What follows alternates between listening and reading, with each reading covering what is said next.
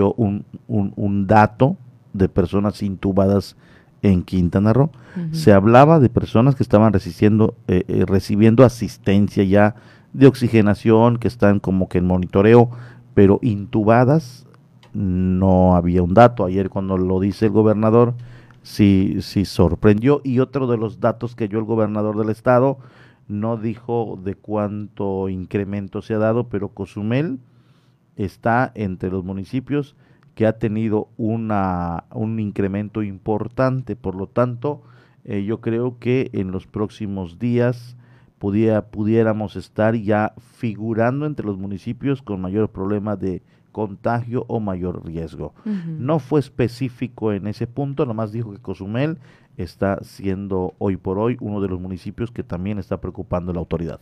Exactamente, y antes de entrar a estos temas diarios de COVID-19, que a muchos ya nos tienen así como, no, por favor, este, pues mencionar que también eh, a lo largo de nuestro país se van a hacer elecciones y que en muchos lugares pues también están eh, ya haciendo pues algunas eh, campañas, si no es que algunos planes para contener la violencia que se pueda presentar durante las elecciones. Hay estados en los que sí, peligrosamente, eh, se ha visto la verdad, verdadera violencia contra los candidatos durante las campañas. Entonces están tratando de asegurar, obviamente, la seguridad del votante. Bueno, precisamente eh, ayer yo me enteraba de que ayer hubieron otros atentados contra políticos y eh, tal vez fue una postura, no sé, desencajada, desentonada, eh, la secretaria de gobernación eh, en nuestro país eh, dijo que no hay que preocuparse porque la violencia que se está dando no es directamente en la cuestión política. Pero si están muriendo candidatos, si están muriendo autoridades que hay veces que ya han estado en funciones, pues ahí eh, era la pregunta. Entonces, eh, eh, si no se está involucrando los políticos en esta situación, entonces, ¿por qué van las agresiones directas? Entonces, ahí son preguntas que quedan al aire, no hay quien las, las cuestione, solamente la observación que hacían algunos analistas políticos es, si están muriendo políticos, si están muriendo gente que está involucrada o candidatos a las elecciones de este próximo 6, y sales a decir que no, no tiene que ver nada la delincuencia con la cuestión política, entonces ahí es cuando no, como que no, no entendemos, ¿no? Bien, bien la postura. Em, y bueno, pues sí, eh, están preocupados algunos estados, sobre todo los del norte, en que se pueda recrudecer la violencia en estas próximas elecciones. Entonces, ya se dio la instrucción para que también las secretarías de seguridad pública en los estados contemplen un plan que pueda resguardar a votantes. Y también salieron un grupo de los de redes sociales progresistas, donde decían que iban a ser los cuidadores del voto e iban en un momento dado a garantizar que el, voto se lleve eh, conforme debe ser y quien viole esas reglas que están ya plasmadas, ellos iban a intervenir. Entonces el INE les dijo, a ver, tienen ustedes que hacer que este grupo obviamente se disuelva, porque más que garantizar y ayudar, van a perjudicar, porque hay gente que va a tener miedo ir a votar por poder ser confundido y que tenga una agresión sin nada. Entonces, el partido Redes Sociales Progresistas dijo que se encargará de platicar con ese grupo de aproximadamente 50 personas. Tiene el nombre. Ah, más adelante lo voy a dar a conocer. Se dijeron llamar eh, y se pusieron un nombre, se autonombraron. Entonces dijo la dirigencia de redes sociales progresistas del país que no se preocupen, ellos intervendrán y disolverán este grupo, que eh, muchos le decían ya que era un grupo de choque, disfrazado de un grupo como de guardias, de cuidar el voto y que todo se lleve bien. Entonces, que no hay cierta controversia. Pero por eso cada organismo tiene lo suyo, ¿no? Cada quien tiene su trabajo, su papel durante esta jornada electoral. No hay por qué meternos en papeles que no nos corresponden. Esa es nuestra opinión general. Entonces, bueno, esperemos de verdad, estamos de verdad pidiendo que durante este fin de semana las elecciones se lleven de una manera tranquila. Estamos ahora sí que eh, redoblando esfuerzos para que así sea. Usted va a poder seguir las elecciones 2021, obviamente, aquí en La Voz del Caribe y también a través de 5 TV. Vamos a estarle actualizando cómo van moviéndose los números en los candidatos, en las votaciones, obviamente, el momento del conteo, la participación. Ya sabemos que lo verdaderamente este, bueno, interesante, picante, es a partir de que cierran las casillas y empiezan obviamente a dar los números y se empieza a ver como qué candidato, ¿no? No, y además se va de, favoreciendo. Además de ello, cuando el PREP comienza también a dar resultados, tú ya comienzas como que a ver hacia dónde se va dirigiendo la votación, de quién fue eh, ya el beneficiado con la votación, quién fue el elegido, y bueno, es interesante también esa parte de ir sabiendo cómo se van comportando. Nosotros de manera local, si usted quiere estar enterado del acontecer, vamos a estar transmitiendo en radio y en televisión.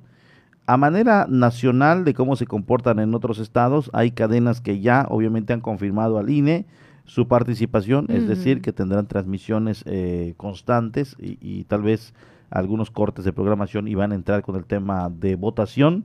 Y, bueno, pues usted ya lo podrá estar siguiendo a través de, de, su televisor, pero si es que está en otro estado y quiere saber, si es usted de otro estado y quiere saber cómo va comportándose, ejemplo, los de la Ciudad de México, cómo se va comportando allí, ¿no? Pero aquí en, en Quintana, en Cozumel, eh, vamos a estar nosotros transmitiendo. Claro, aquí vamos a estar trabajando para usted eh, ese dominguito para que usted tenga la información ahora sí que actualizada y también en la hora que debe de ser.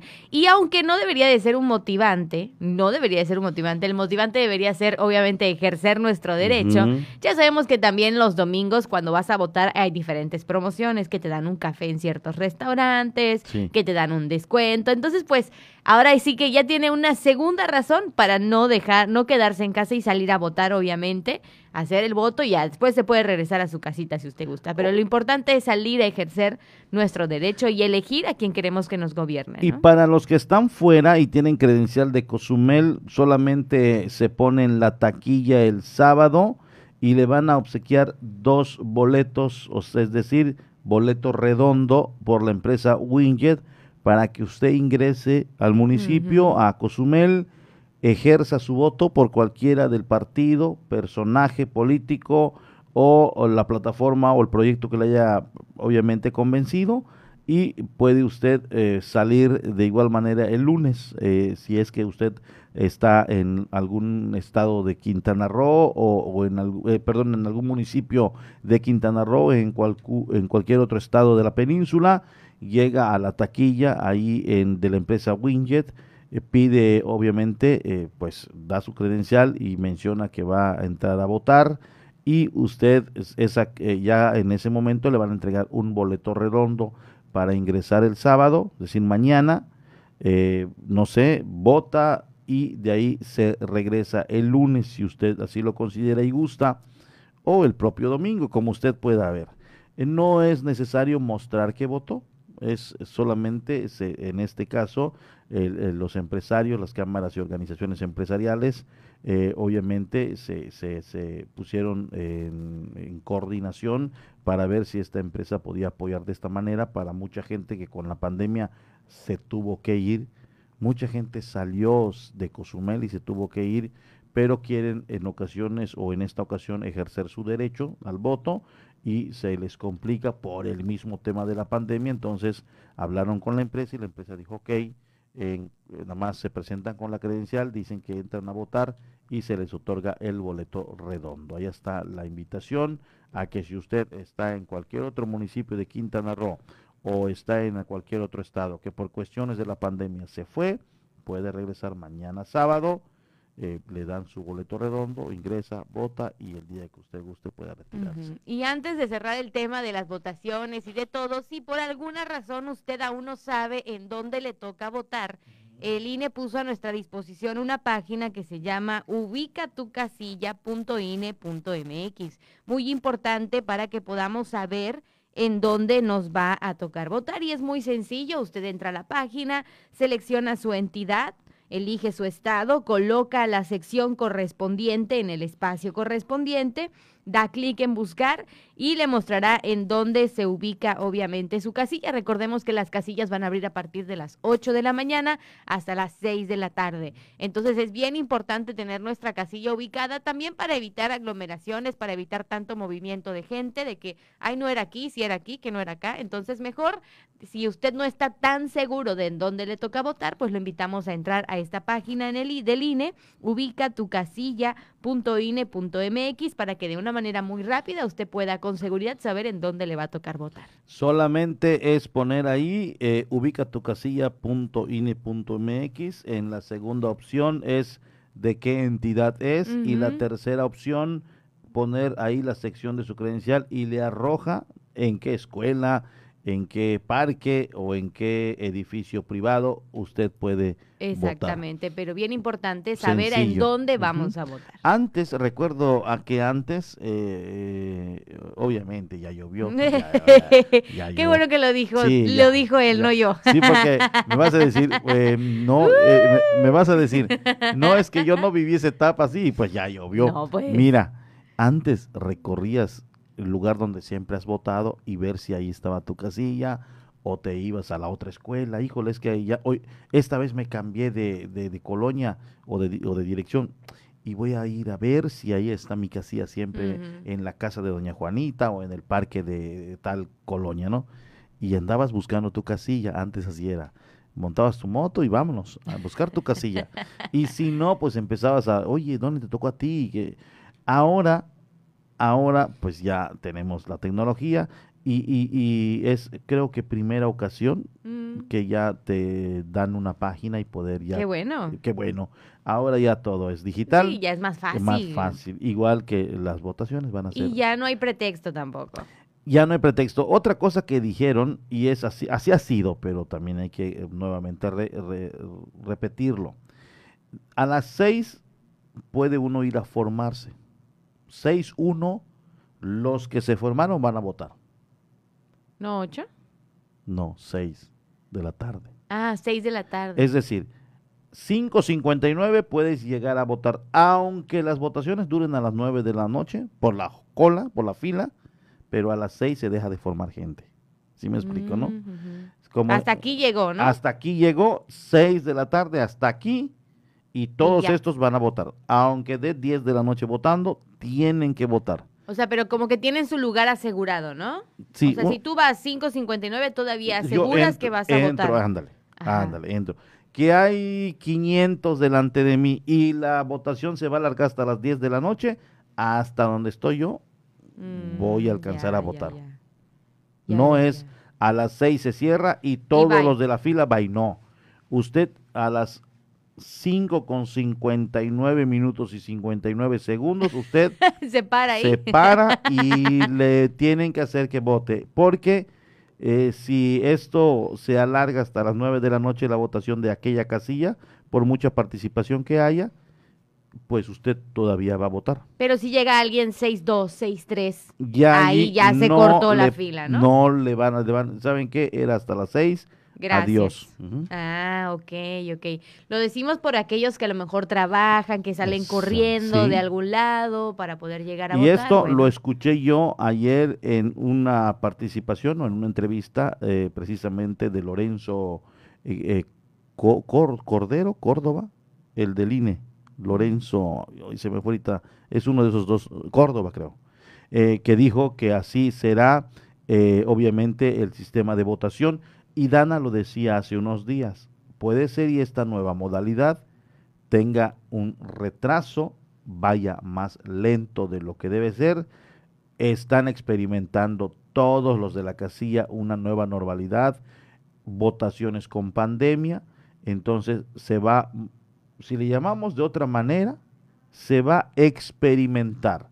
No sabemos lo tardado que puede ser, no sabemos, obviamente, si esto funcionará, si al momento se cambiará el plan, si hay un plan B por si no está funcionando, qué se va a hacer. Eso ellos lo saben en sus cursos de capacitación que han tenido. Lo que yo sí creo que puede pasar que tenga cierto retraso. Por lo mismo va a ser de este sistema. A las 6.59 usted se forma y ahí se va a parar y la, la casilla no va a cerrar hasta ese último que se formó a último minuto. Por supuesto, y si es Córdoba. Sí, es Córdoba. Ah, muy bien, qué bien, no te falla la eh, memoria. Lorenzo Córdoba. Lorenzo Córdoba, ayer, bueno. Ayer lo escuché. Sí, claro, lo importante también es ser pacientes, así que lo animamos a ser eh, respetuoso también con los que van a estar ahí en las casillas. Sabemos que no es una labor fácil, entonces, bueno, seamos respetuosos también con la gente que está trabajando ahí, seamos también, obviamente, participativos con, con los cuidadores de casilla, con la gente que va a estar ahí ayudándonos para que podamos emitir nuestro voto. Seamos buenos ciudadanos, en pocas palabras. Señores cuidadores de casillas, presidentes de casillas, no se calienten la cabeza. Nosotros reconocemos la labor que van a hacer, no se calienten la cabeza. Las autoridades estarán a la instrucción de ustedes. En ese momento que ustedes pidan la intervención de alguna autoridad, van a intervenir inmediatamente por alguien que esté de rijoso alguien que esté alterando el orden, alguien que esté ahí solamente para desestabilizar o reventar la casilla o jornada, hablen a la autoridad. En ese momento es importante también que se diga, porque hay partidos o militantes que dicen, es que nos están intimidando por la policía, es que mira, solo están pasando para son rondines de seguridad que se hacen. Claro. No vigilan a nadie en específico, están al pendiente de casillas y la máxima autoridad ahí quien puede llamar a la autoridad, a la policía en un momento dado es el presidente de casilla. Él es el que llama, él es el que señala ese señor y a ese señor lo tienen que detener o a retirarlo de la zona. Entonces, no están eh, eh, cumpliendo una instrucción del presidente en funciones, eh, de municipal, de algún regidor que los mande, del gobernador, que, que, ustedes piensen que es una intimidación. No, lo digo porque años anteriores nos llegaban mensajes a los canales donde hemos cambiado y estamos transmitiendo, oye, es que nos están intimidando por la autoridad, están dando mucha vuelta a los policías por acá. No, no, no, no. Es parte de un protocolo de seguridad, un cerco de seguridad por cada casilla que se está implementando y ellos están a la instrucción del presidente de la casilla. Ahí lo tiene usted. Habló como todo un líder, ¿lo escuchó? Mire nada más. Ahí lo tiene usted. Solamente lo que se ha dado con el paso del tiempo, pero... La experiencia habla. Sí, sí, porque suele pasar ¿eh? y nos va a llegar un mensajito el día de la transmisión, oh, es que nos están intimidando, está dando muchas vueltas la policía con nosotros, eh, y, no, no, no, no se trata de tampoco de, eso. Sí, sí, sí. Bueno, pues se trata de estar también a las vivas y de todo lo que ya platicamos. Son las 7 de la mañana con 57 minutos. Dice, buenos días, Dana, Porfirio y Estela. Saludos desde la unidad Bicentenario. Buen fin, fin, Buen fin de semana. No, que ya llegue el fin de semana. Que ya llegue el fin de semana. fin de semana. Atentamente, Mónica. Muchísimas gracias, Mónica, con la respectiva fotografía del señor Sol atravesando las nubes cozumeleñas y el cielo azul. Muchísimas, muchísimas gracias, Mónica, porque todos los días está el mensaje. No falla, no falla. Entonces, gracias. Le mandamos un gran abrazo por ser tan fiel a este programa. Y bueno, le comentábamos y mientras eh, mi compañero ya empieza a tomar aire, a tomar agüita para presentarle las breves del Estado, pues le comento yo justo lo que hablábamos antes que abrimos como un pequeño paréntesis, pero ahora como que lo cerramos y lo volvemos a abrir. Fíjese, la llamada tercera ola de COVID-19 que persiste en Quintana Roo, pues algunos datos que se presentaron obviamente en el comunicado técnico del día de ayer, la Secretaría de Salud Estatal reportó 199 nuevos contagios y además 231 nuevos decesos. Desde que inició la pandemia en la entidad han sido diagnosticadas un total 27.636 personas, de las cuales 22.574 ya fueron dadas de altas, dadas de alta, perdón, 2029 permanecen aisladas y 215 en hospitales y el resto 2.818 han fallecido víctimas del coronavirus. De acuerdo con la información proporcionada, la ocupación hospitalaria en la zona norte es del 23%, mientras que en la región sur es apenas el 8%. Además, también se indicó que el total de dosis aplicadas desde que inició la vacunación es de 371.837 dosis aplicadas, por supuesto, en nuestro estado. Y también pues se anunció nuevamente que continuaremos en naranja. Así Continuamos en semáforo naranja. Que no le digan, que no le cuenten de que no, estamos en rojo. no, estamos en naranja. Nosotros por ahí hacemos, ¿cómo se dice cuando están haciendo, este, ya ves cuando va a haber como un partido de fútbol y como que hacen ahí algunas predicciones, ¿no? ¿Cómo se dice? Bueno, pues nosotros haciendo algunas predicciones que no queremos que sea real, decimos que a lo mejor todavía, y mucho se comenta, ¿no? Que continuamos en naranja, obviamente, por el proceso electoral que se va a llevar a cabo. Pero pues si nosotros seguimos subiendo, es inminente que en algún momento regresemos a rojo. Por eso es importante que nos cuidemos. Estamos como al límite, ¿no? Por lo que se decía el día de ayer. Yo creo que por eh, la misma situación de la política, claro. nos incrementamos y nos fuimos al naranja. Yo creo que, y pienso, y ojalá y así sea, que después de esto, bajen los números y regresemos otra vez al amarillo, porque antes de la política estábamos en amarillo. Sí, claro. Con una probabilidad muy lejana del verde, pero ese paso era como que difícil. Pero estábamos tranquilos, pero estábamos podríamos decir, ¿no? Exacto. Eh, vuelvo a lo mismo con lo que dijo el gobernador, 50 intubados en Quintana Roo es mucho. Es muy, o sea, es mucha gente que está ya en terapia intensiva, que está sedada, que está inconsciente, que ya está viviendo una situación muy difícil. Oye, Cristóbal Rodríguez casi habló como político, dice. Ya, para que veas. Yo creo que deberían de convocarte en otros, en otros procesos electorales. Ya ves lo que ocasionas. Todo un lidereso. Muy buenos días, saludos, dice, dice Cristóbal Rodríguez. Ya ves lo que ocasionas. Estás espantando el avispero. No, no, no, no, no. No, no, no. Oye, eh, y pues, eh, pues sí, qué difícil. Oye, hablando precisamente del COVID, hay una noticia que, híjole, sí está como que pensarse. Yo, ya quedamos con el equipo de noticias que hoy lo estaremos investigando. Según ayer me llegaron noticias. Pero ponle negritas el presuntamente. Sí, presuntamente, presuntamente, todavía lo vamos a confirmar o descartar por completo. Presumiblemente, el INSABI ya no va a costear a enfermos de COVID, porque no está en el catálogo de enfermedades eh, del cuadro básico que, que, obviamente cubre el INSABI. Entonces, hay preocupación, por supuesto, de, de, algún sector de la ciudadanía, quien ya se enteró, los doctores están obviamente consternados, dicen es que ya no puedo yo brindar un servicio eh, cuando llegue alguien con un cuadro clínico si no pasa a la caja antes. Entonces, esto está generando, por supuesto, incertidumbre, descontento. Porque eh, no sé también con qué afán se mencionó, si es con el propósito de cuidarnos aún más. puede ser, porque medios nacionales no han confirmado nada, ya lo investigamos y no encontramos nada. No lo han dicho, por lo mismo es de manera eh, extraoficial, de manera presuntuosa, no hay nada confirmado, por un eso rumor que corre. Un rumor, pero ese rumor vino de gente involucrada o inmersa en el tema de salud. Es decir, son médicos quienes ayer me mandaban mensaje y conforme lo di a conocer me llegó otro mensaje de otro que me dijo, hoy nos notificaron de que ya no podemos brindar el servicio si trae el cuadro clínico del COVID me llegó otro mensaje donde me dicen, efectivamente, eso me comentó a mí ya las cajeras, que la administración le han notificado ya.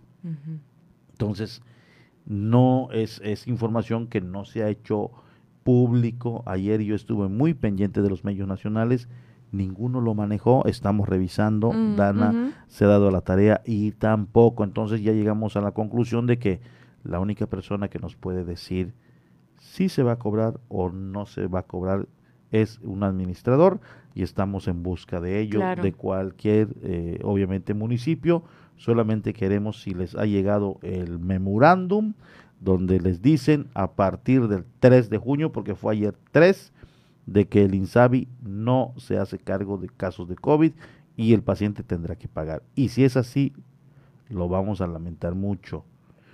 Y si es así, necesitamos los detalles. Y si es así, cuáles serían obviamente los Claro, exactamente, cuáles serían las fórmulas que se van a seguir a partir de ahora, de qué manera va a aplicar, porque no es solamente decir ya no y ya no. Ya no. Eh, es, hay un, tiene que haber como un protocolo, ¿no? Pienso yo, tiene que haber una manera de. Y bueno, son las 8 de la mañana con 4 minutos y le recomendamos, le recordamos que puede comunicarse con nosotros al 987 873 6360 987 873 6360 para que se comunique a través de WhatsApp o a través de, obviamente, las redes sociales. Nosotros en estos momentos nos vamos a una breve pausa porque estamos como en viernes, en modo viernes y cambiamos un poquito aquí eh, el modo de ser del programa. Nos vamos a una pausa y regresando le traemos más información estatal y por supuesto local en Por la Mañana.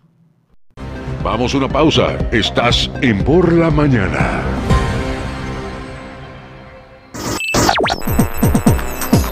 Estás escuchando 107.7 FM La Voz del Caribe. Desde Cozumel, Quintana Roo. Simplemente radio. Una radio con voz. La Voz del Caribe.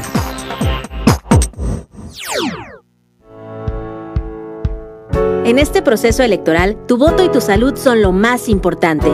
Todas y todos quienes participamos en estas elecciones cumpliremos con los protocolos establecidos para proteger tu salud.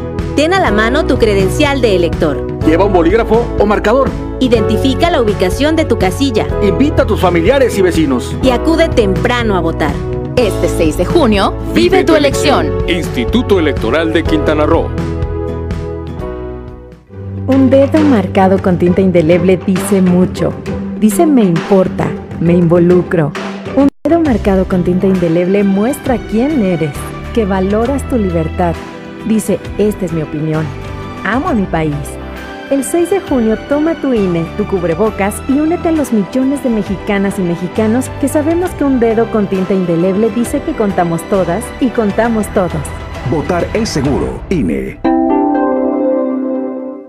Le Tribunal Electoral de Quintana Roo, kuhatsin poltik unok nuk bent anil, yete luhat hahil uye yalilop, le holpo pobo, ukust anil kahop, kubeti kut anil takpo polil, yete luhahil ol, yete luket tukulil tischup, yetel ship. Tone, humpel mola y meyahil hachmukan, yetel hatsin pol tan tumen kubetik umeyahil elección, yete luhahil tan, yete luhahil pakatil. Beijan kuyalik tech uhahil aboto. Le Tribunal Electoral de Quintana Roo, kutsay kuhahil tan, kutsay chimpolilal. XHZCB. La voz del Caribe.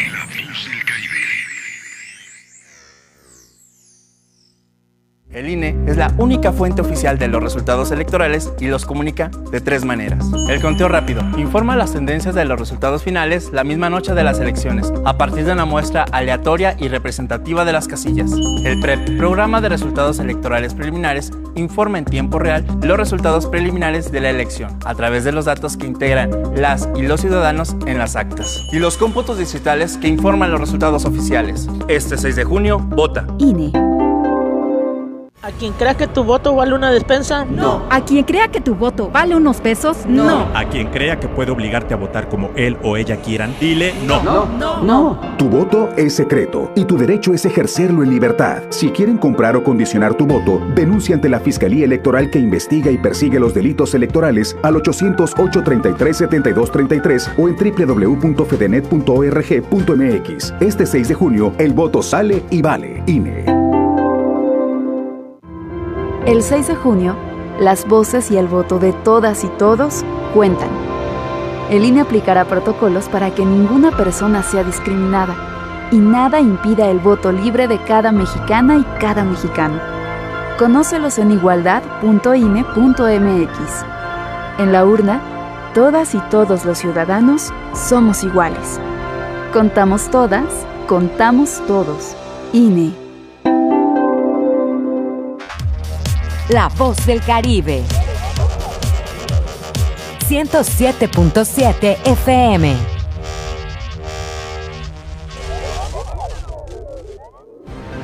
Por la mañana está de regreso con la información.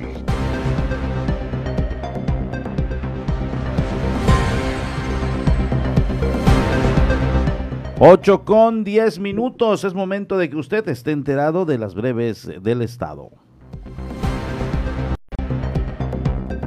Compras de pánico de combustible en Chetumal a pesar de que aseguran hay abasto para cinco días. Esta noche, ayer precisamente, se formaron largas colas en los expendios de combustible de Chetumal ante el temor de que el desabasto que se reportó en los municipios de Felipe Carrillo Puerto, José María Morelos, Tulum y Lázaro Cárdenas, consecuencia de la toma de la terminal de abastecimiento con sede en Mérida por parte de jubilados y ex trabajadores de Pemex, afecte a la capital del estado. Empresarios de la empresa Caravana consultados manifestaron que esta situación es consecuencia de los rumores generados ya que se tiene combustible para mantener abastecida la ciudad de Chetumal para los próximos cinco días. Sin embargo, el pánico llegó a Tompe Blanco y se formaron las largas filas. Accidente en la ruta 307, auto a exceso de velocidad atropella y mata a un puma a la altura de Punta Venado, así lo dieron a conocer las autoridades. Un puma adulto macho perdió la vida ayer al ser atropellado por un automóvil que circulaba a exceso de velocidad en la carretera federal 307 a la altura de Punta Venado. La persona responsable de este accidente se dio a la fuga por lo que fueron otros automovilistas que pasaron por el lugar los que reportaron el animal muerto a un costado de la carretera. Al lugar acudió la Procuraduría Federal de Protección al Ambiente, representado por Mario Buil, también eh, presidente del Comité de Protección y Conservación del Jaguar. El experto señaló que por el impacto recibido por el vehículo, el felino de unos 50 kilogramos, se ve que el causante iba por sobre la velocidad permitida. El ejemplar fue llevado a Cobá para ser enterrado. Profepa clausura el sitio de transferencia de desechos en Holbox. Inspectores de la Procuraduría Federal de Protección al Ambiente clausuraron el sitio de transferencia de desechos sólidos en aquella isla ayer como parte de la investigación por el supuesto entierro de basura por parte del Ayuntamiento de Lázaro Cárdenas. De inmediato corrió el rumor de que a raíz de esto Roberto Reynoso, encargado de la empresa contratada para retirar estos desechos, EcoV, había renunciado y se había dado a la fuga, pero esto fue desmentido por el director municipal de saneamiento ambiental, Javier Alejandro Martínez Correa. Detienen a sujeto armado en la zona turística de Playa del Carmen con un arma de fuego de calibre 9 milímetros y 15 cartuchos útiles. Fue detenido Edgar, de 28 años de edad, en calles de la ciudad. Fuentes al interior de la Secretaría de Seguridad Pública confirmaron esta captura que tuvo lugar. Eh, un grupo de policías detectó a este hombre en posesión de un objeto con las características de una pistola sobre la calle 26 le solicitaron detenerse, pero emprendió la huida hasta que fue interceptado sobre la calle 24 entre las 10 y quinta y vaya sorpresa, le fue sorprendida un arma 9 milímetros. Piden hoteleros de Chetumal que se pidan pruebas de antígeno como requisito para turistas que visiten ese estado. Eh, para Berta Medina Núñez, presidenta de la Asociación de Hoteles del Centro y Sur de Quintana Roo, es la falta de medidas más estrictas a la hora de ingresar a la entidad, la que tiene al Estado en inminente retroceso al color rojo en el semáforo epidemiológico. Eh, no se implementan las medidas que otros países han adoptado, como es la prueba de antígenos, que creo esa sería la solución para evitar el crecimiento y que obviamente no estemos con la amenaza o con el inminente regreso a rojo, dijo la hotelera. Estos son los temas del Estado que usted ha escuchado a través de esta frecuencia. Y bueno, pues ahí está. Es, eh, por supuesto, lamentable lo que se está viviendo eh, con este pronunciamiento del posible regreso al rojo y que obviamente está preocupando no solo al sector hotelero, sino también al restaurantero y otros de la industria. También, este, bueno, bueno, y también comentar este, muy específicamente que no solamente eso es lamentable, también es lamentable el caso que se presentó recientemente en las redes sociales que estuvo circulando y que el día de ayer también se hizo noticia, y es el caso de Isabel Mendoza, madre de la pequeña Ishel de dos años de edad, que pide a las autoridades y a la comunidad cozumeleña ayudar a dar con el paradero de su hija. A lo mejor usted abriendo sus redes sociales se topó con la imagen de la pequeña, mucha gente en Cozumel compartió esa imagen y qué bueno, eso habla de obviamente una solidaridad y eso habla de que estamos preocupados también por las familias, aunque no seamos parte de ellas. Entonces, esta pequeña lleva un poco más de una semana desaparecida fue entregada presuntamente al padre y desde ese momento se reportó su desaparición.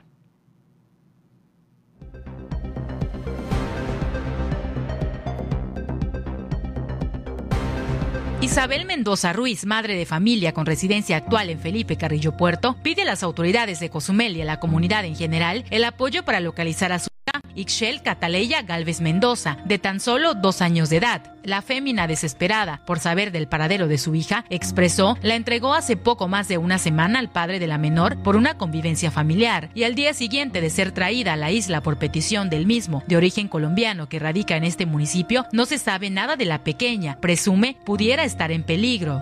Estoy buscando a mi hija Ixchel Cataleya de Galvez Mendoza. Se se desapareció el día lunes este, a partir de las 10 de la noche, no tuve contacto con ella ni con el papá. Él me, contactó por vía Facebook para que yo se la llevara, me mandó mil pesos de, para poder pagar viáticos y todas esas cosas. Entonces, pues ya se la traje y al día siguiente cuando ya pues ya se la había dado yo, este, ya no me, ya no me contestaba los mensajes, ni la llamada, ni la familia, ni nada. Entonces no sé qué pudo haber pasado.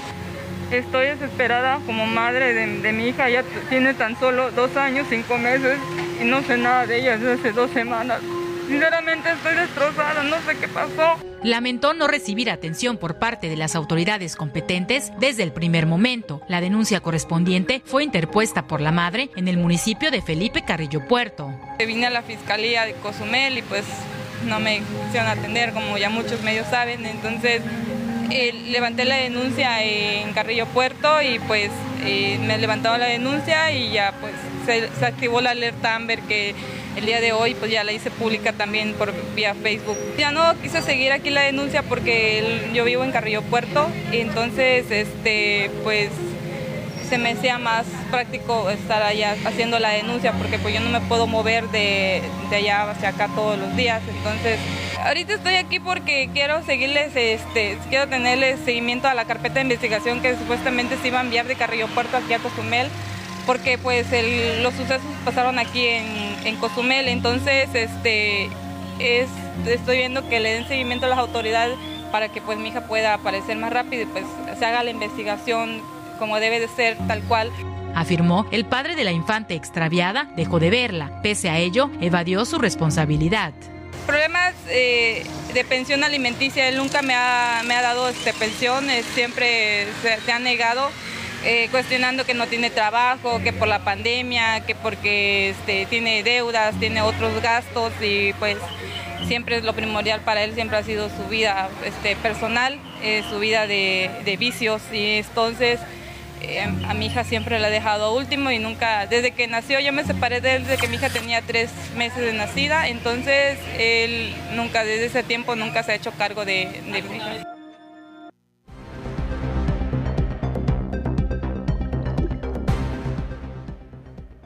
Bueno, pues ahí tenemos la lamentable, obviamente, pérdida o, esta, esta eh, desaparición, que tenemos de la niña, por supuesto, que no se puede encontrar por ningún lado y que esperemos de verdad tener buenas noticias. Yo creo que a ninguno de nosotros nos gustaría como familia perder, obviamente, a un integrante tan pequeño en el sentido de no, no saber en dónde está.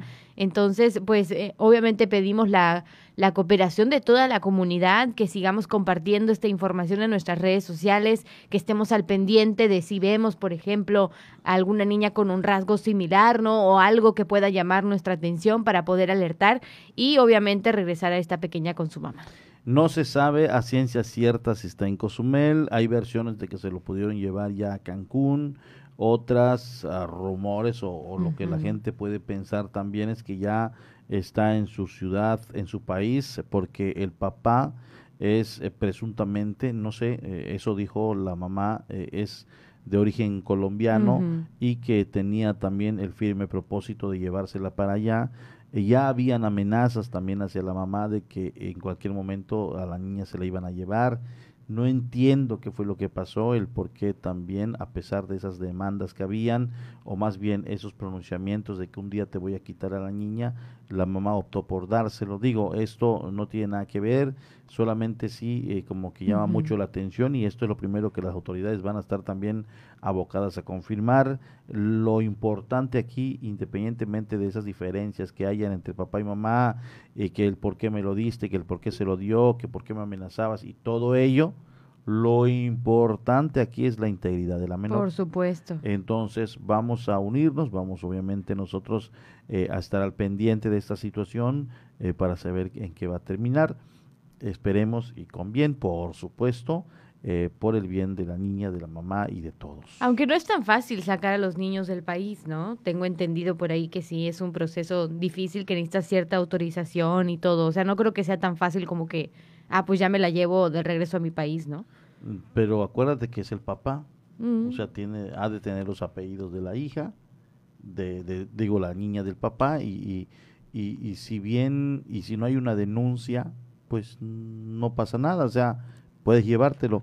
el Mm, problema aquí es cuando ya se emite la alerta Amber, o ya Ahora hay- sí, ya no un- puedes, ya- ¿no? Ya, entonces se notifica, se todas las dependencias. Se debería notificar a todas las dependencias y entonces si te paras en un Mm, aeropuerto, a ver, disculpe, pero hay el reporte de una niña extraviada y usted está como sospechoso porque se llama fulanito y eh, la denuncia está Mm, contra usted. Y entonces se puede, se, se blinda el, el país Mm, ujú. en los aeropuertos, pero si no hubo una denuncia, A tiempo, por así decirlo, ¿no? Entonces puedes salir con tu hijo o tu Mm, hija. y, y desafortunadamente, pues eh, normalmente la hija a esa edad pues quiere a papá, él ya no entiende diferencias y se comporta como lo que es, como Claro, tu hija. esperemos. Ahora, a irse una menor con alguien eh, Desconocido, extraño, claro. pues iría llorando Sí, hay comportamientos muy diferentes. Sí, sí, sí. que llama la atención y hasta eso en los aeropuertos, en las terminales federales, las autoridades federales tienen ya experiencia en detectar quién va nervioso Sí, por arma, sí, por droga. Entonces, eh, yo creo eh, y que todavía está en el país, pero también fue muy tardado en el sentido de que se puso la denuncia, pero cuando ella acude primero no se la toman y pasan tiempos. Sí, claro. Esos días son sin duda alguna importantes. Bueno. Entonces allá está. Esperemos que la niña se encuentre bien y que pueda regresar Y- pronto con su mami, que es lo Exacto. importante, ¿no? Y bueno, por otro lado, también abuelitos de la Casa Hogar Juan Pablo II están pidiendo también solidaridad de parte del pueblo cozumeleño, requieren de apoyo en especie para subsistir. La Casa Hogar Juan Pablo II requiere de la ciudadanía apoyos en especie para usos diarios de los ancianitos, dijo Lourdes Teresita Pinto Ontiveros, directora del Asilo de Ancianos. Yo más que agradecida, de verdad, la gente siempre tiene pendiente a los abuelitos y es algo que a mí en lo personal pues me llena de satisfacción porque sé que nuestro Señor no me deja y sé que siempre está pendiente de nosotros y pues tenemos todo lo que tiene a bien la gente traer a, a donar pues pues para que los abuelitos siempre estén más que bien atendidos. Agregando Pinto Ontiveros que una de las tiendas de conveniencia acudió a la Casa Hogar y entregó víveres entre frutas, verduras y otros artículos de gran necesidad para los abuelitos, la cual fue entregado por Alberto Hernández, gerente de la tienda. tienda de conveniencia. Eh, este eh, vino Chedraui y nos trajo un camión con fruta, verdura, víveres, o sea, de, este joven Alberto que siempre está pendiente de nosotros, motiva a su gente. Lo más importante es que sus mismos empleados son los que se preocupan y se ocupan de ir juntando y trayendo todo lo que en, en sus posibilidades pueden, ¿no? Y eso es algo que a mí me llena de satisfacción porque ahí se ve la voluntad de quererse sumar, ¿no? Al finalizar, la directora de la Casa Hogar solicitó a la ciudadanía en general y empresas solidarias apoyar con artículos en especie. Y volverle a decir a Cozumel que aquí estamos, que se acerquen a traer sus donativos en especie, como bien también, y te lo he comentado, si los empresarios quieren donar, que lo compren, que lo facturen, que a mí solamente me traigan el, el producto y pues bueno, porque los abuelitos comen de todo.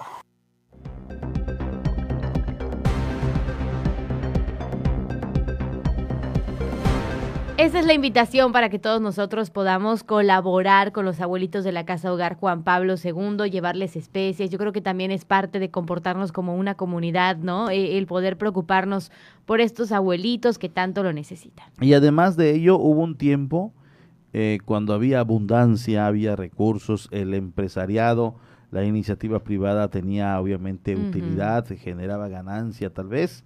Eh, pues sí, eh, la Casa Hogar Juan Pablo II era de las más apoyadas.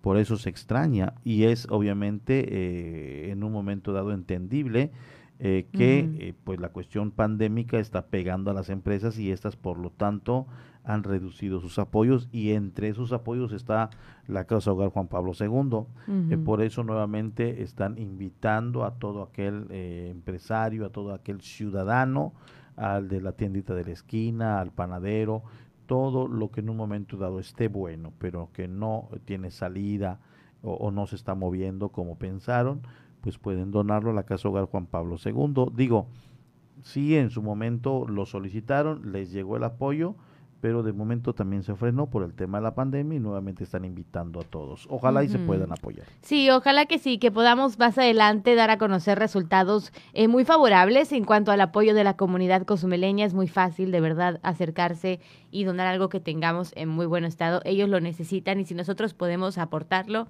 qué mejor que eso. Y bueno, también saludamos a toda la gente que sigue conectada a través de las redes sociales o a través de FM. Qué bueno que continúa con nosotros. Comuníquese al 987-873-6360 para que pueda usted obviamente aportar también de su opinión. Si quiere saludar a alguien, si alguien está de festejo, está de cumpleaños, si quiere compartirlo. Recuerde que la radio hace posible muchas cosas. Entre ellas, obviamente, que todos se enteren que es tu cumpleaños, que estás celebrando algo. Así que lo invitamos a mandarnos un mensaje. Mientras usted sigue escuchando la siguiente información que yo creo que es importante que lo tengamos en cuenta. Ya hablábamos el día de ayer de prepararnos en casa para esta temporada de huracanes y se pronostican 17 fenómenos hidrometeorológicos con nombre para la actual temporada de huracanes. Pero vamos a escuchar a viva voz del meteorólogo de la Dirección de Protección Civil, Enrique Chávez Sevilla, esta información.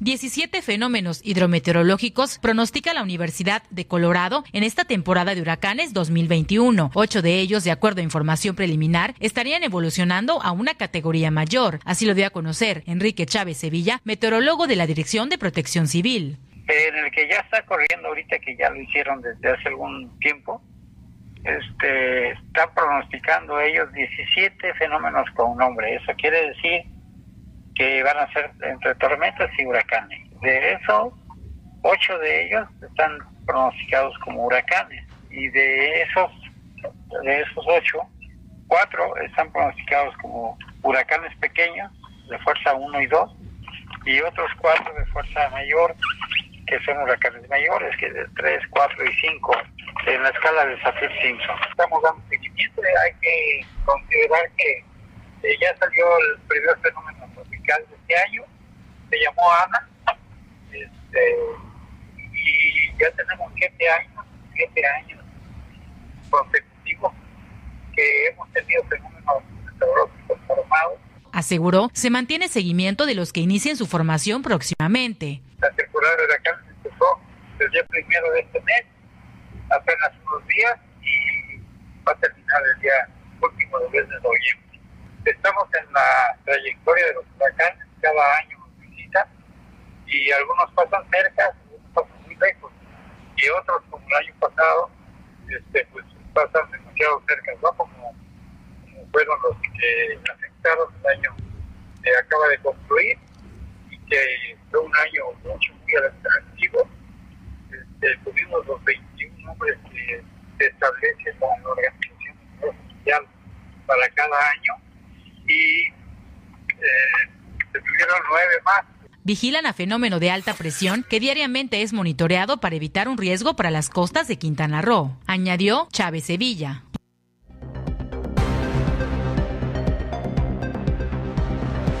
Allá está eh, la información, eh, al parecer viene cargadito 2021, esperemos en Dios que que no. Nanáis, nanáis, que no nos Por eso ya no vamos a decir nada de que nos sorprenda nada. Vamos a hacer changuitos, vamos a enterrar cuchillos en la tierra. Ay, Dios mío. sí, oye. Oye, en alguna ocasión, te platico rápido, íbamos a jugar un partido de fútbol allá en Solferino. Los, ya ves, eh, eh, eh, el diario de, Daniela. Y íbamos a jugar fútbol y, y, estaba el tiempo muy feo y estaba ya lloviznando. Entonces vino una persona de esas antiguas que era aficionado a, ver el fútbol y el, domingo ahí pues es sagrado el ir a ver béisbol o fútbol. Eh, también ir a, misa o a, los templos. Eh, pero ese señor, si no hay fútbol o béisbol, es como que un domingo no, no, no good, dice, ¿no? Entonces llegó con sus, sus, no, sus machetes y los enterró en la, así, así, vio un montículo de tierra y los enterró así cruzados.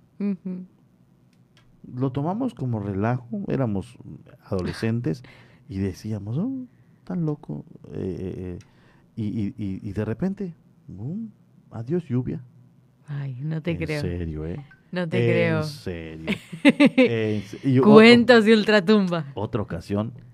lo sigo contando, lo sigo contando que nos manden un mensajito. Un, tienes un, minuto. 15 segundos. Un minuto una vez me llaman a mí, está yo niño, y me llaman a hacer como que un, una ceremonia maya. Una ceremonia maya en una, en una zona retirada del pueblo. Entonces hacen así como una especie de mesa con maderas, maderas, maderas, maderas, y ponen así como jicaritas, esos vasitos así que son como un fruto, así con atoles y no sé qué. No entendí qué fue. Yo solo fui. Yo solo fui porque fue mi papá y fueron todos. Entonces estaban buscando sapitos, eh, sapitos, pero niños que la hagan de sapitos. Eh, entonces me dicen, ah, pues ven tú, ven tú, y me llaman y me ponen allí en una esquinita, debajo del, de la mesa esta de madera, me ponen y, me, y nos empiezan a decir que hagamos como sapitos. Entonces empezábamos ahí, éramos como cuatro o cinco niñitos y, todos así, cloc, cloc, cloc, empiezas y obviamente la persona el, rezando en maya, en maya hacía un como rezo y que empieza a llover. y todo así. Y, los zapitos contentos y nosotros y no paren de decir y todos y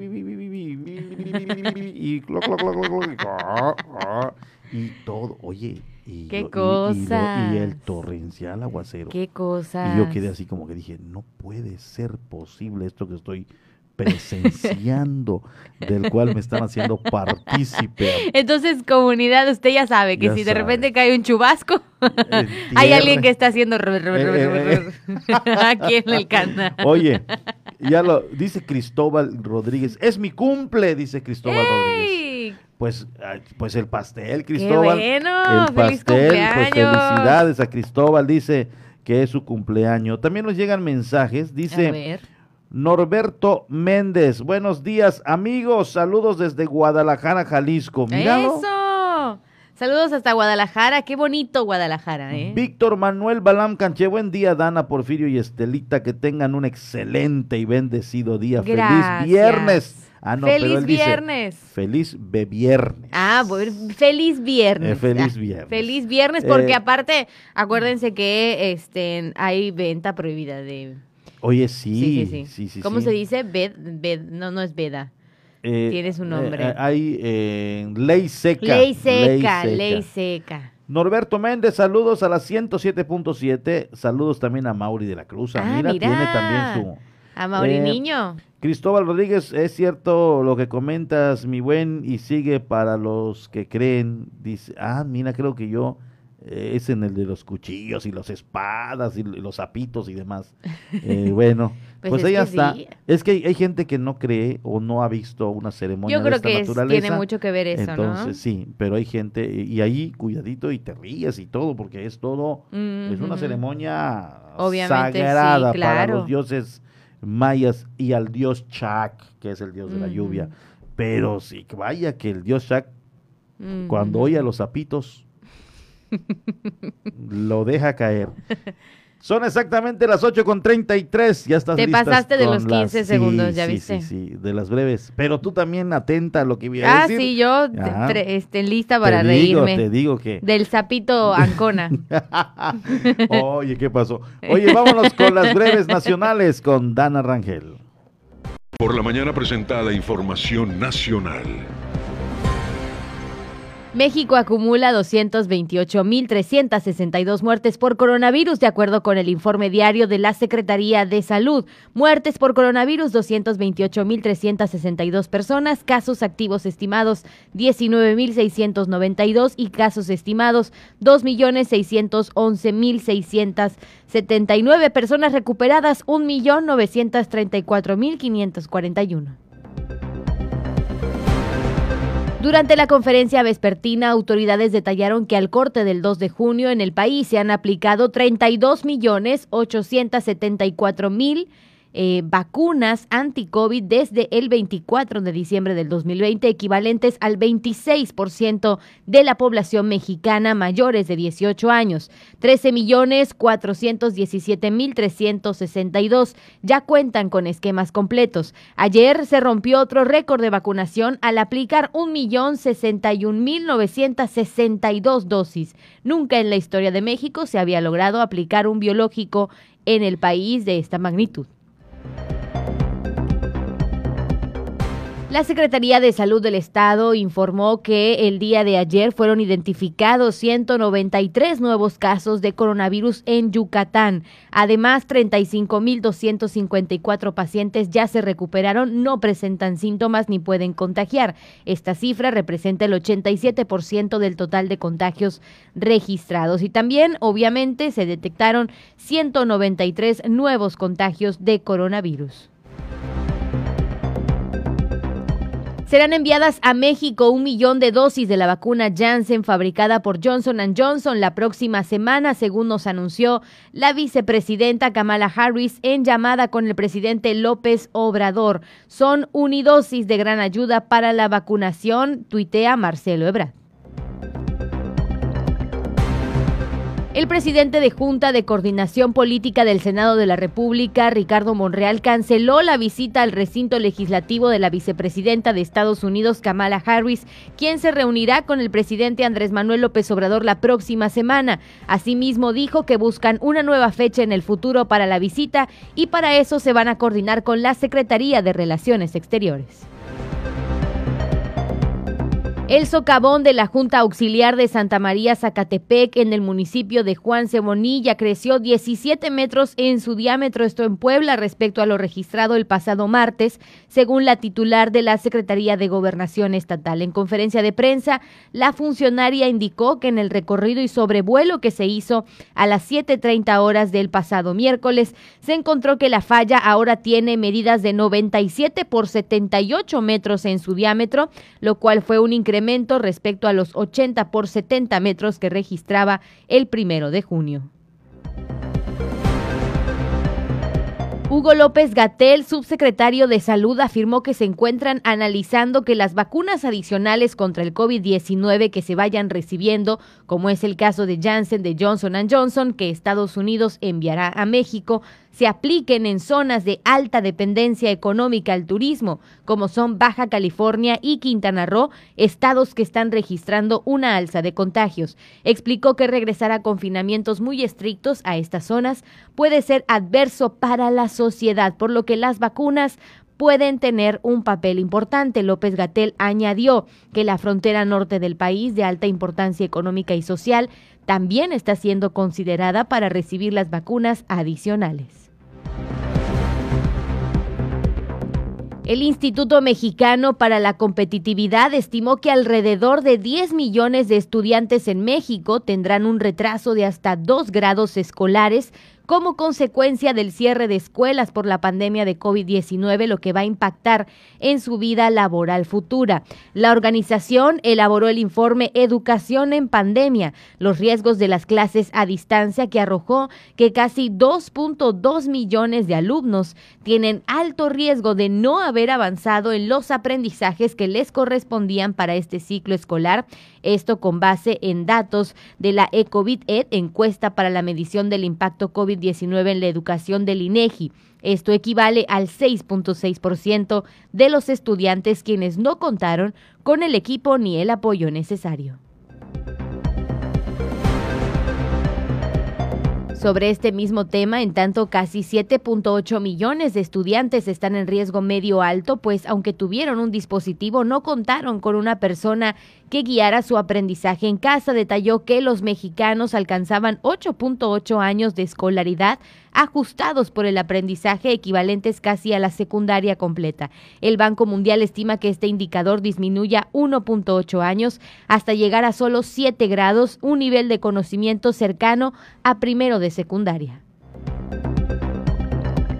Y para ir finalizando con la información nacional, con la finalidad de que los comicios del próximo 6 de junio en México sean ejemplo de civilidad, responsabilidad y democracia, la Secretaría de Gobernación volvió a hacer un llamado a todas las y los ministros de culto de las diversas iglesias, agrupaciones y asociaciones religiosas para que se conduzcan en estricto apego a la ley y respeten la veda electoral. A través de un comunicado, la dependencia federal recordó que el pasado 26 de abril a través de la Subsecretaría de Desarrollo Democrático, Participación Social y Asuntos Religiosos, se realizó un exhorto a los ministros de culto para respetar lo dispuesto en la Ley de Asociaciones Religiosas y Culto Público, destacando las infracciones predichas en dicho ordenamiento.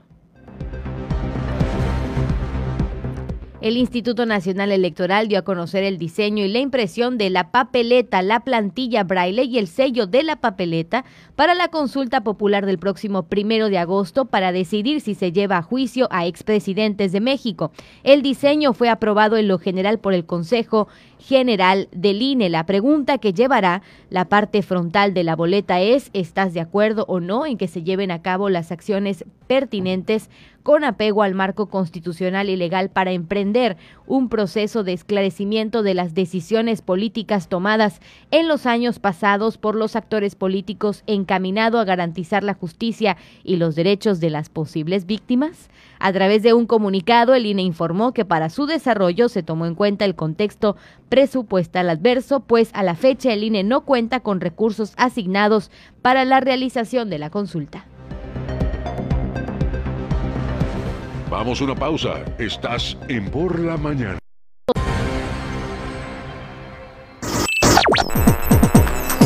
Estás escuchando 107.7 FM La Voz del Caribe. Desde Cozumel, Quintana Roo. Simplemente radio. Una radio con voz. La Voz del Caribe. El coronavirus es un bicho pequeñito con corona que provoca que la gente se enferme y se sienta malita. Por eso tenemos que cuidarnos. Si tienes deseos de estornudar o toser, utiliza tu codo o brazo para cubrirte la boca. Recuerda siempre lavarte las manos con agua y jabón por 20 segundos. Hashtag yo me quedo en casa. 107.7 FM. Radio 107.7 FM y Canal 5 TV presentes en el proceso electoral 2021. Este 6 de junio, la elección es tuya. Sal a votar y no te pierdas ningún detalle del proceso electoral. Toda la información, encuestas, análisis con especialistas en el tema, cobertura total minuto a minuto, enlaces informativos desde primera hora. Elecciones 2021, la gran decisión. Nora Huerta, ¿cómo llegar a la vejez sin achaques, mezquindad, celos y de manera entera? Pepe Gordon, conversaremos sobre ello con Silvia Pasquel a propósito de su actuación en la más reciente película de Arturo Ripstein con guion de Pasalicia García Diego. Y en la música escucharemos las canciones más recientes del grupo Zoe. Les esperamos este domingo a las 10 de la noche en la hora nacional. Crecer en el conocimiento. Volar con la imaginación. Esta es una producción de RTC de la Secretaría de Gobernación. En 107.7 FM, La Voz del Caribe, ha llegado el tiempo de hacer una mirada global y saber lo que sucede en el mundo a través de la ONU en minutos. De lunes a viernes a las 11 de la mañana y a las 5 de la tarde, aquí en 107.7 FM, La Voz del Caribe, La Voz del Mundo.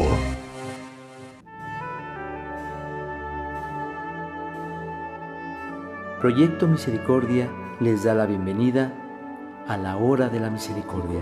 ¿Cuánto amo a las almas que han confiado en mí totalmente. Haré todo por ellas.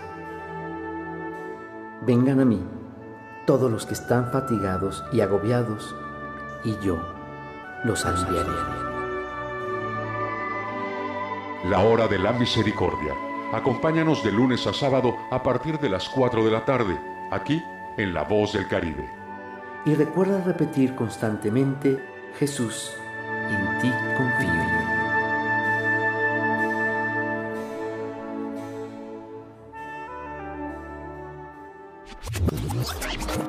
Hola, hola, ¿qué tal? Soy Aida Ramírez. Te invito a escuchar The Best Ones. La cuenta regresiva de las cinco canciones más importantes del planeta, además de los eventos más relevantes de los artistas que ocupan este listado. Te espero de lunes a viernes en punto de las 10 de la mañana, por supuesto a través del 107.7 FM, La Voz del Caribe. La Voz del Caribe. 107.7 FM.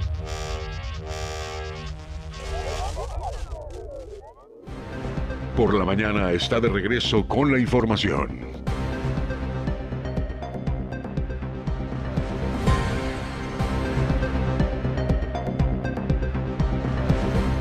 8 de la mañana con 45 minutos. Qué rápido se va el tiempo en por la mañana, esperando que usted esté disfrutando de este arranque de fin de semana, de esta rica mañanita en la isla de Cozumel y en sus alrededores. Y bueno, ya llegó el fin de semana y con eso también diferentes promociones como las que nos ofrece Pizza Hut. Dile sí a tu antojo con esta promoción que Pizza Hut trae para ti del primero al 7 de junio pide una pizza tradicional grande, favorita o lovers, y conviértela a orilla rellena de queso totalmente gratis. Usted puede visitar la sucursal Pizza Hut en calle 3 Sur, entre Andador Rem y Quinta Avenida, Centro, o pedir desde WhatsApp al 987-107-2691 de 12 a 11 de la noche, 12 del mediodía a 11 de la noche. Les recuerdo el WhatsApp 987-107-2691.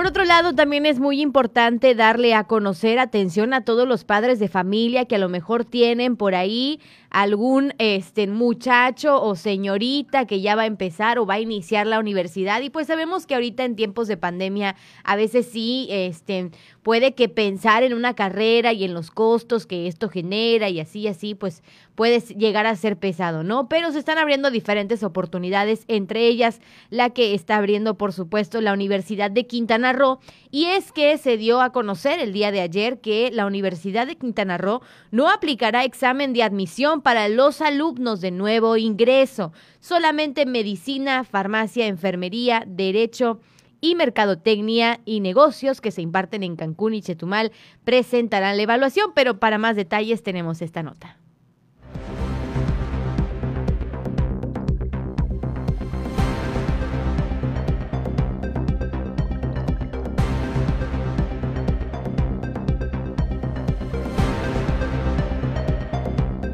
La Universidad de Quintana Roo dio a conocer que los aspirantes a ingresar a la máxima casa de estudios de la entidad para el ciclo de otoño 2021 no se aplicará el examen de admisión en algunas licenciaturas e ingenierías, por lo que está garantizada su inscripción con el registro en línea y la entrega de la documentación respectiva, confirmó Angelina Ya Torres, jefa del Departamento de Control Escolar. Las aspirantes que deseen ingresar a la Universidad de Quintana Roo, que las nuevas disposiciones es la cancelación del examen de admisión sumándonos la Universidad de Quintana Roo al tema de rechazo cero. Esto quiere decir que se elimina por completo el examen de admisión en casi la gran mayoría de las carreras, con excepción, como ustedes ya saben, de las carreras de ciencias de la salud, enfermería, farmacia y medicina y las carreras de Derecho y Mercadotecnia y Negocios de, los campus Chetumal, y del campus Cancún. Es importante que eh, independientemente de que se eh, cancela el examen de admisión, cumplan con su registro en línea y por supuesto con sus documentos eh, que están especificados en la convocatoria. Ya Torres dio a conocer que los interesados tienen de plazo hasta el 30 de junio próximo para inscribirse. Sigue la fecha como se ya se había anunciado, se amplió hasta el 30 de junio, Al límite al 30 de junio hasta las 4 de la tarde y el inicio de cursos para agosto 2021 es el 30 del mismo mes, 30 de agosto. Para el caso del campus en Cozumel, están exentas de aplicar examen de admisión las licenciaturas de lengua inglesa, manejo de recursos naturales, gestión de servicios turísticos y mercadotecnia y negocios. En campus Playa del Carmen, la licenciatura de gobierno y gestión pública, administración hotelera, ingeniería empresarial y derecho. Las licenciaturas de economía y finanzas, gobierno y gestión pública, relaciones internacionales, lengua inglesa, humanidades, antropología social, ingeniería ambiental, ingeniería en sistemas de energía, ingeniería en redes, manejo de recursos naturales, seguridad pública y la de gestión del turismo alternativo que se imparten en el campus Chetumal Bahía también están exentas de este examen de admisión. Los aspirantes únicamente deben completar el proceso de registro en la plataforma digital de la universidad y tienen de plazo hasta el 30 de junio próximo. Las clases iniciarán el 30 de agosto de acuerdo con el calendario que está publicado en la página web de la Universidad de Quintana Roo. En otra información, preocupa a la Coparmex un posible retroceso en el semáforo epidemiológico al color rojo, afirmó la presidenta interina, doctora Wilma Padilla. Preocupa a sectores como Coparmex un posible retroceso en el semáforo epidemiológico estatal a color rojo. Vilma Padilla, presidenta interina de la Confederación Patronal de la República Mexicana, aseguró como ciudadanos deberán continuar aplicando medidas de salud y no dejarlas de lado quisiéramos que retrocediéramos hacia el verde, ¿no? Que, avanzáramos eh, en nuestra cuestión de salud, porque pues va muy aparejado la salud con la con el con la situación económica, entonces pues pues todos incentivando estas medidas eh, y bueno pues también queremos comentarle a la comunidad que necesitamos eh, reforzar, incentivar eh, estas, estas acciones, ¿no? Del uso de cubrebocas, eh, la sana distancia, el uso de, alcohol gel. Esperemos que, que, pues como sociedad evolucionemos hacia el verde y que podamos continuar con la recuperación económica que tanto nos hace falta y mucho más aquí en la isla. Mencionó el relajar estos protocolos ocasiona lo que el municipio vive actualmente. Necesitamos estar reforzando eh, los, las acciones en cuanto a la prevención del contagio del COVID, ¿no? O sea, quisiéramos que, pues obviamente, pues sí, las vacaciones todas las queremos y las queremos disfrutar, pero eh, son vacaciones diferentes, ¿no? Que necesitamos eh, el uso del cubrebocas y demás. Entonces, pues sí, eh, pues hacer un llamado a la comunidad para que y a los visitantes, ¿no? A veces los los observo en la calle un poco renuentes a usar el cubreboca, entiendo que pues es una situación que no estamos acostumbrados. Comentó, si bien es responsabilidad de los propios habitantes, el seguimiento a las medidas de salud debe ser para los visitantes e invitarlos a que cumplan, pese a que en ocasiones se portan renuentes a realizarlos. Son necesarios para nuestra protección y la de los demás.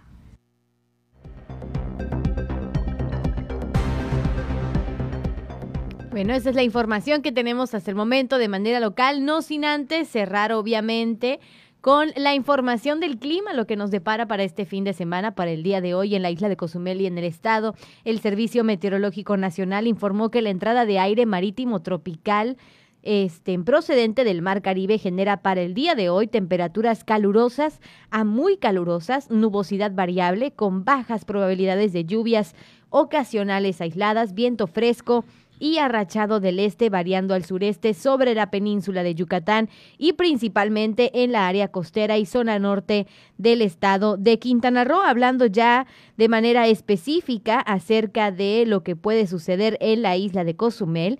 Permanecerá el cielo despejado con periodos nubosos, se presentarán algunas lluvias ligeras a moderadas, no muy importantes para el día de hoy las temperaturas poco calurosas por la mañana y noche, muy calurosas el resto del tiempo. Nuevamente la temperatura máxima del día de 30 a 32 grados centígrados. Muy importante también comentarle que la puesta del sol será a las 7 de la tarde con 24 minutos y que los vientos del este y sureste serán de 20 a 30 kilómetros por hora. No veo presencia del astro rey nublado seguramente o alguna nube. Ah, mira, justamente, ya lo mencionaste, ya ah, salió. Mira, ve nada más, qué, bonito. Qué bonito, pero sí algunos periodos nubosos y chubascos, eso si no la haces de sapito. Si la haces de zafito, entonces sí espérese un este espere un torrencial, el fin de semana y ya sabemos a quién echarle la culpa. Oye, gracias a Cristóbal, él sí cree en mí, mira, me dice, No, pues sí creo, Sigue contando las anécdotas, qué cosas, ¿eh? Sí creo, pero me da me da como risa mm, imaginarte Estaría escuchando a mi mamá allá en, en, en el pueblo diría, "¿Y en qué momento llevaron a este chamaco a, a la ceremonia?" Recuerdo que yo andaba en la calle y mi papá que iba a irse y me subía ya en su bicicleta y vámonos que nos llevaron. Pero bueno, ya son las 8.55. ¿Ya estás lista? Sí, claro. Vámonos con las breves internacionales de Dana Rangel. Por la mañana presenta la información internacional. Colombia supera los 90 mil muertos. El Ministerio de Salud de Colombia reportó 90, más de 90 mil muertos fallecidos de lo que llevan de pandemia. El país registró también el jueves récord de muertos diarios con 545 datos del 3 de junio.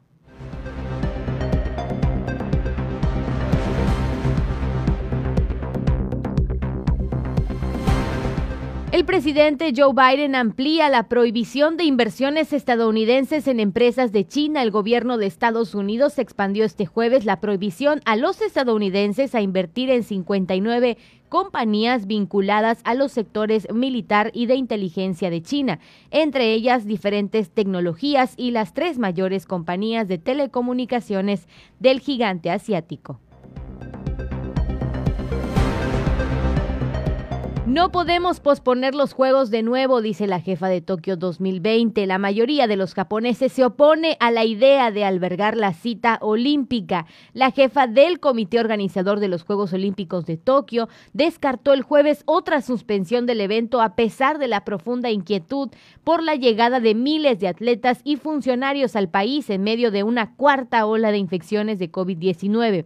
Los Juegos, que ya fueron aplazados el año pasado, con un costo adicional de 3.500 millones de dólares y reducidos al máximo por la pandemia de coronavirus, tienen previsto comenzar el 23 de julio sin espectadores extranjeros.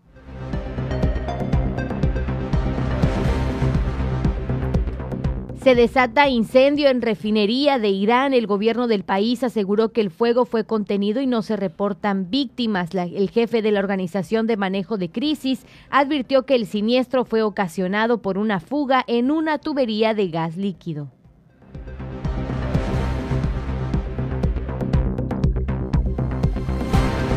Por otro lado, Estados Unidos mantendrá financiamiento a las ONG y a periodistas de investigación en el mundo. El presidente estadounidense instruyó a su equipo a mantener el financiamiento de las organizaciones no gubernamentales y los equipos de periodistas de investigación en el mundo con el objeto de combatir la corrupción a nivel internacional. Así lo aseguraron funcionarios del gobierno. Los funcionarios señalaron que la vicepresidenta Kamala Harris abordará la lucha contra la corrupción en su visita a México y Guatemala la próxima semana.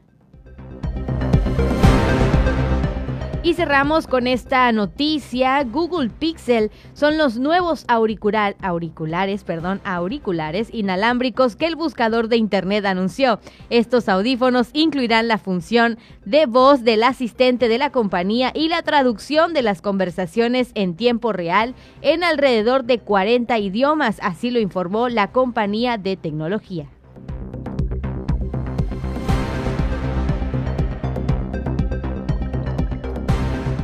Ahí vas.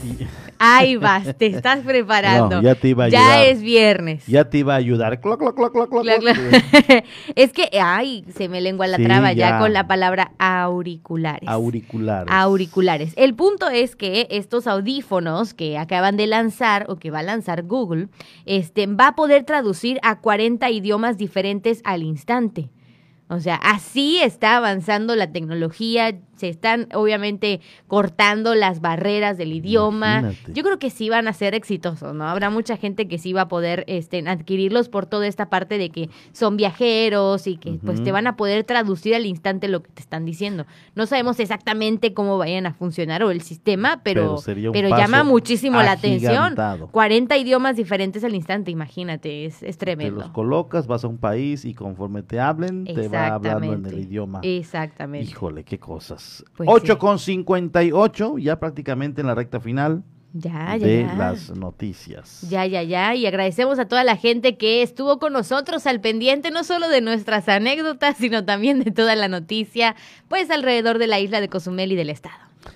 Así es, y estése pendiente, este domingo es jornada electoral, estaremos nosotros también transmitiendo, interrumpiendo programaciones, entrar en cortes informativos para que usted esté enterado de lo que va a pasar aquí a nivel local. Tendremos ya un equipo listo y dispuesto, además colaboradores en otros municipios del estado para tener información eh, general de lo que está pasando en Quintana Roo, en esta que sin duda alguna es una elección que pues nos traerá seguramente sorpresas. Por supuesto que sí, así que lo invitamos a estar al pendiente de 5 TV y también de La Voz del Caribe. Gracias Estela Gómez en Controles. Le recordamos que hoy a las 11 de la mañana tenemos estrenos musicales en La Voz del Caribe, así que no se lo pierda. Usted quiere saber qué es lo nuevo en música, 11 de la mañana es la cita para que usted esté completamente actualizado en estos nuevos lanzamientos musicales. Lo vamos a sorprender, así que no se lo pierda. Gracias compañero. Gracias. Pues nos vemos el domingo el domingo. Nos vamos a ver el eh, domingo. Exacto, y yo a las 12 les espero y a las 18 horas de igual manera de hoy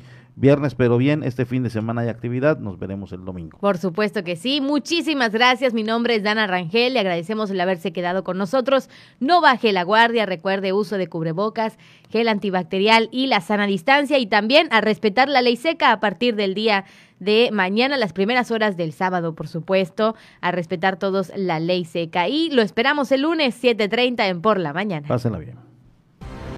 Esto fue Por la Mañana. Noticias, contenido e información puntual. Con el primer informe del acontecer mundial, nacional y local. Con las voces de Porfirio Ancona y Dana Rangel. Dana Rangel y Porfirio Ancona. Nos escuchamos en la próxima emisión.